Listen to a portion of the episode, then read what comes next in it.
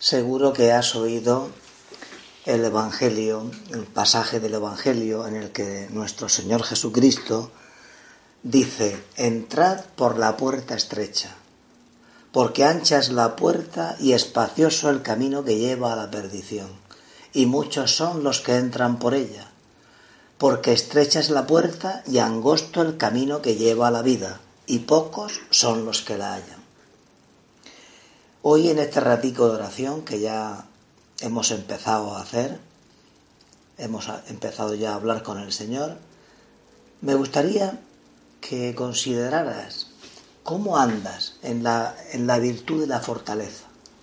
Esas cuatro virtudes cardinales que tú conoces, prudencia, justicia, fortaleza y templanza.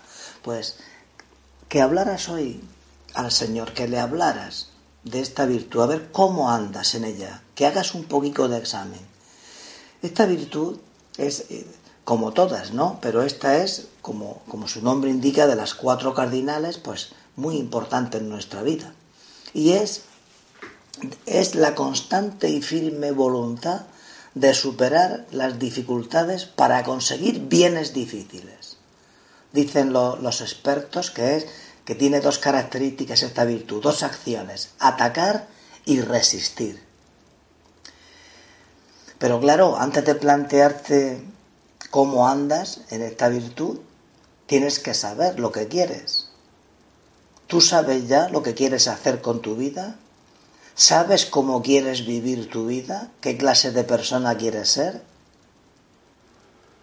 Probablemente si estás haciendo este rato de oración ahora mismo, pues quieras vivir como un cristiano, como un hijo de Dios. Y sabes, sabes, porque cada uno de nosotros lo sabe perfectamente, lo hemos experimentado todos, sabes por experiencia propia lo difícil que es vivir como un buen cristiano, como un buen hijo de Dios.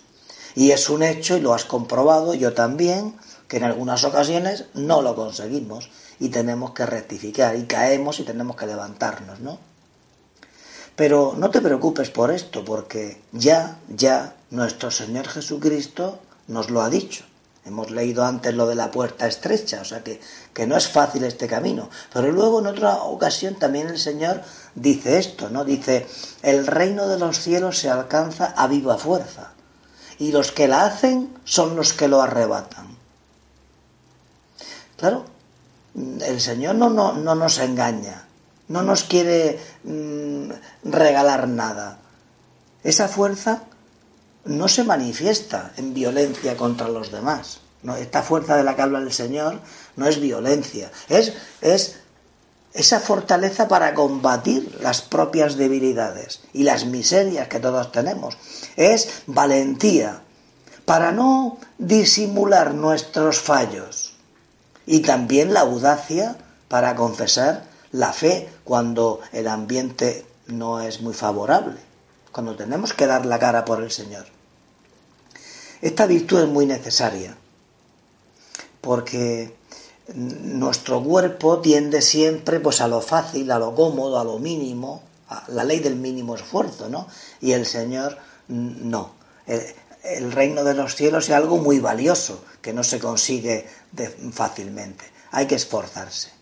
La realización del bien requiere fortaleza, capacidad de exigirse, de vencer la inclinación contraria al sufrimiento, al trabajo, a las dificultades que todos tenemos. Nada serio, lo sabes tú muy bien, puede hacerse en esta vida sin que cueste.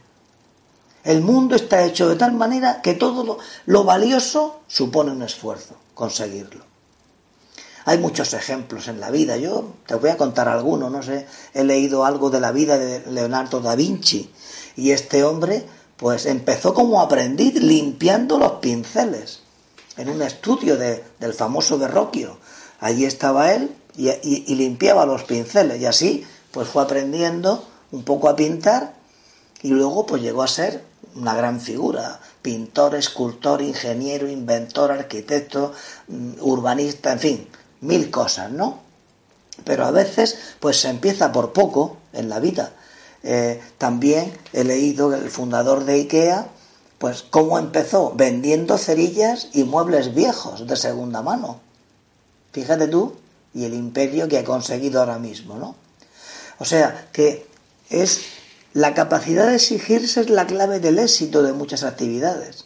Lo sabes tú en el deporte, en la música, en la danza, en los negocios, en el estudio. Cuando queremos conseguir metas altas, tenemos que pelearlo mucho. Por eso San José María nos dice, no me seas flojo, blando, ya es hora que rechaces esa extraña compasión que sientes de ti mismo. Leía el otro día una entrevista que le hacían a Sara Andrés, que es una, atleta paralímpica, porque a, los 25 años ella es maestra, pero a los 25 años perdió los pies en un accidente. Y ahora pues lleva dos prótesis en sus pies y, y, sigue allí como, como, atleta, entrenando y dando sus clases normalmente. Y bueno, pues podía haber dicho, hombre, tal, que bueno, pues ya que la gente me ayude. No, pues ahí está haciendo su vida, ¿no? Por eso, esto, esta virtud de la fortaleza la necesitamos tanto. San José María nos dice también, dice, es fuerte el que persevera en el cumplimiento de lo que entiende que debe hacer, según su conciencia. El fuerte a veces sufre, pero resiste, llora quizá, pero se bebe sus lágrimas. Cuando la contradicción arrecia, no se dobla. Bueno, pues eso, eso es lo que tú y yo tenemos que seguir. Hay una película, no sé si la has visto, de hace, no sé, del año pasado, o hace dos años, o hace tres, no sé ahora mismo. Hasta el último hombre, ¿no? Es la última película que hizo Mel Gibson. Y ahí el protagonista es Desmond Dash, que es el primer objetor de conciencia que recibió la medalla de honor del ejército estadounidense. Y en la sangrienta batalla de Okinawa, en junio del 45, este hombre, médico militar, porque él, por objetor de conciencia, se negaba a llevar armas, salvó a casi un centenar de hombres. Iba al, campo de batalla, iba con su camilla de enfermero, iba recogiendo a esos que estaban ya mal heridos y que no podían replegarse, que no podían volver. Y él, pues, recogía uno y volvía, decía, venga, uno más, uno más, y volvía por otro y volvía por otro. Así, pues, hasta que consiguió a tantos mm, eh, recoger a tantos compañeros suyos, ¿no? Bueno, pues eh, esta es nuestra vida, que no, que no hay que cansarse nunca de luchar por conseguir la santidad, en nuestro caso, y luego por las metas que uno se marque, ¿no? Termino ya contándote que el Papa Francisco, eh, allí en Cracovia, en el, en el año 2016, decía que Dios, nos decía que Dios cuenta contigo para cambiar y mejorar el mundo. Ahora se trata de saber si tú estás dispuesto a dar lo mejor de ti, a llenar la vida de tu buena conducta, de tus buenas acciones. Y decía el Papa, Jesús te invita a dejar tu huella en la vida, una huella que marque la historia, que marque tu historia y la historia de tantos. Pero ya sabes, para dejar huella hay que hacer presión, hay que hacer esfuerzo. ¿Estás tú dispuesto?